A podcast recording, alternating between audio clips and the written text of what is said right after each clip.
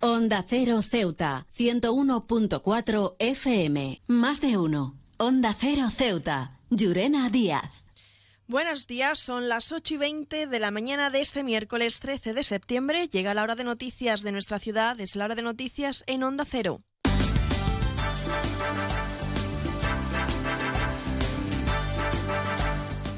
Y comenzamos, como siempre, nuestro informativo conociendo la previsión meteorológica. Según apunta la Agencia Estatal de Meteorología, para la jornada de hoy tendremos cielos totalmente despejados, temperaturas máximas que alcanzarán los 25 grados y mínimas de 22. Ahora mismo tenemos 23 grados y el viento en la ciudad sopla de poniente. Servicios informativos en Onda Cero Ceuta.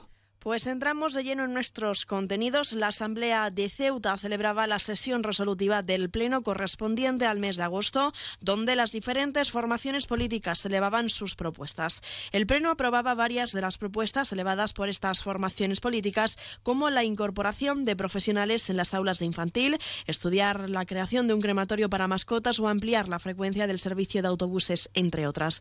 Vamos a repasarlas y es que el Partido Socialista instaba al Gobierno a la incorporación de profesionales y a la adaptación de los centros para atender al alumnado con TEA y TDAH en las aulas de infantil de 0 a 3 años. Una propuesta que salía adelante por unanimidad, ampliando la iniciativa a la detección también de otros trastornos. La consejera de Educación, Pilar Orozco, ha aceptado la propuesta para trabajar de forma individual, temprana y multidisciplinar con el alumnado dentro de las competencias que tiene la ciudad con este área. La escuchamos. Y compartimos además también la inquietud de las familias que al conocer y detectar que sus hijos comienzan a desarrollarse con este tipo de dificultades, necesitan de los profesionales ya no solo para sus hijos, sino para, para las familias propiamente dichas, ¿no? que mm, estamos de acuerdo en la propuesta que, que nos expone hoy y nos trae el Partido Socialista.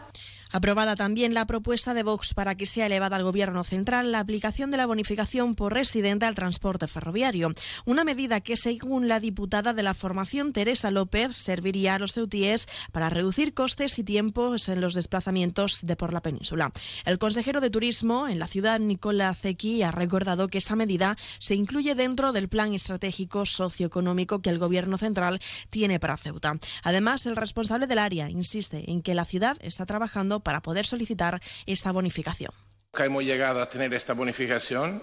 Eh, creemos que sea muy importante conseguirla, está reflejada en el plan estratégico y desde el Grupo Político Popular trabajaremos para intentar uh, solicitarla, solicitando también a la delegación de gobierno el apoyo y la colaboración, así como intentaremos volver a, a, hacer gestiones para que el acuerdo que había antes de la pandemia se pueda retomar cuanto antes y ya hemos tenido contacto para eso. Al levantarse, tómese un buen café, porque alrededor de una taza de café nacen ideas, se despiertan ilusiones y se vive la amistad. Con amigos, con Café Borrás, el nuestro. Café Borrás les desea un buen día ahora también en cápsulas compatibles. Seguimos hablando de la sesión de pleno, unanimidad para la propuesta presentada por el Movimiento por la Dignidad de la Ciudadanía para ampliar rutas y horarios de las líneas actuales del servicio de autobuses. Las formaciones políticas coincidían en la modernización de la flota, así como la reducción de las tarifas y en los tiempos de esperas. El consejero de Servicios Urbanos, Alejandro Ramírez, ha asegurado la incorporación de 14 nuevos vehículos híbridos al servicio durante el primer trimestre del 2024. Ya se ha trasladado que el objetivo, como he dicho, es que con la adquisición y renovación de la flota, que está prevista con el proyecto de licitación, eh, que para primer trimestre de 2024 podamos contar con 14 vehículos híbridos, esto va a permitir que prácticamente a todas las paradas que tenemos en Ceuta la frecuencia pues sigue estando en esos 30 minutos, tanto con Príncipe Felipe también como en el caso de, de la barriada de Benzú. Indicar que también se ha llevado a cabo una renovación del 100% de las canceladoras validadoras. Se han habilitado que los usuarios puedan hacer, llevar a cabo recargas eh, las tarjetas de Bonobús y seguimos con ese objetivo de, de seguir mejorando el servicio. Y sin embargo, el Pleno rechazaba la propuesta de Ceuta ya, a la que se sumaba también el Movimiento por la Dignidad de la Ciudadanía para instar al Gobierno local a constituir un grupo de trabajo junto a Melilla en el plazo máximo de tres meses. El objeto de la propuesta era consensuar el texto de una ley de financiación de las ciudades autónomas y remitirlo así al Ejecutivo de la Nación. La consejera de Hacienda, Transición Económica y Digital, Kisi Chandiramani, aseguraba que el Gobierno seguirá trabajando para mejorar la financiación de la ciudad, pero que lo hará de otra manera. Además, la responsable del área recordaba que en 2009, con el gobierno socialista al frente, la ciudad logró doblar los recursos que recibe anualmente del Estado. Aunque vamos a votar que no a esta propuesta porque consideramos que no es necesario crear un nuevo grupo de trabajo, creemos que dentro de la Comisión Informativa de Hacienda nosotros llevamos ya varios años proponiendo algunas importantes medidas para mejorar nuestro régimen económico y fiscal y nuestra financiación, de acuerdo con el Gobierno de la ciudad de Melilla, con la Asamblea de Melilla y, como decía antes, también de acuerdo con la Asamblea de Ceuta. CESIF es otra clase de sindicato. Independiente y profesional, transparente y cercano. Sindicato más representativo en las administraciones públicas de España y en muchas empresas privadas. Sea cual sea tu profesión, en la función pública o en la empresa privada, CESIF es tu sindicato. Afíliate a CESIF. Defiende tu trabajo. Onda Cero. Ceuta. 101.4 FM. Más noticias en Onda Cero. La Confederación de Empresarios de Ceuta ha puesto de manifiesto los resultados alcanzados tras la reunión con el gerente de ACEMSA, Juan Manuel Sánchez, el presidente de la Asociación de Promotores Inmobiliarios, José Ernesto González, y la presidenta de la Asociación de Empresarios de la Construcción en la ciudad, Karima Aomar, así como con otros miembros del ente autonómico. Los promotores inmobiliarios y empresarios del sector abogan por agilizar las tramitaciones de licencias urbanísticas para la construcción que dificulta la promoción de viviendas en Ceuta.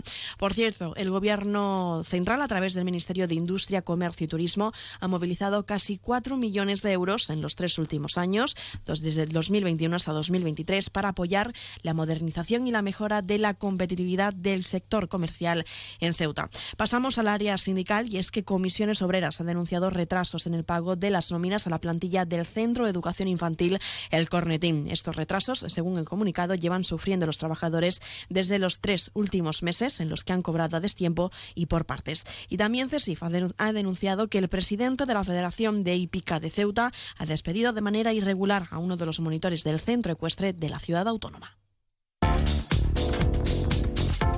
Nuevo concesionario Citroën con un nuevo equipo, un nuevo espíritu y una nueva experiencia. Ahora tu nuevo concesionario oficial Citroën en Ceuta, en Borras y Ballesteros preparado para ofrecerte el mejor servicio y la mejor atención en todo momento. Nuevo concesionario oficial y servicio técnico Citroën en Ceuta, en Borras y Ballesteros, Avenida España, número 26.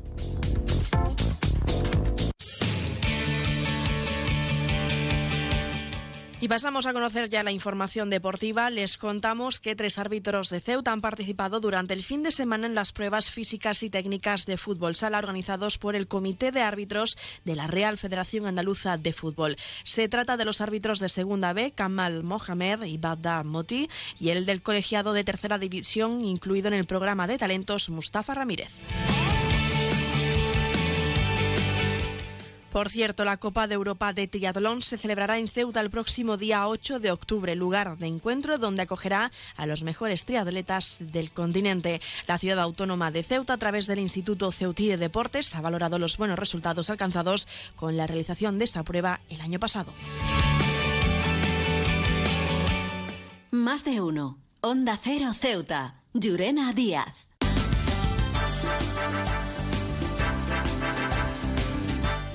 Y nos estamos acercando poco a poco ya a las, ocho, a las ocho y media de la mañana y como siempre el pueblo de Ceuta, el referente en prensa, en prensa escrita para todos los ceutíes, nos presenta ya su noticia de portada.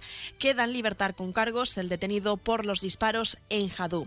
Y antes de despedirme, recordarles que Onda Cero y el Grupo A3 Media, junto con seis ONGs internacionales, han activado el Comité de Emergencia para ayudar a los afectados en el terremoto de Marruecos. Y es que miles de personas han perdido la vida y decenas de miles se han quedado sin casas y sin recursos. Ustedes, nuestros oyentes, pueden hacer una aportación llamando al 900-595-216, se lo repito, 900-595-216 o entrando en la web comitéemergencia.org. Y es que juntos salvamos más vidas. Ahora sí me despido, regresamos a partir de las 11 y 3 minutos. Que pasen un buen día.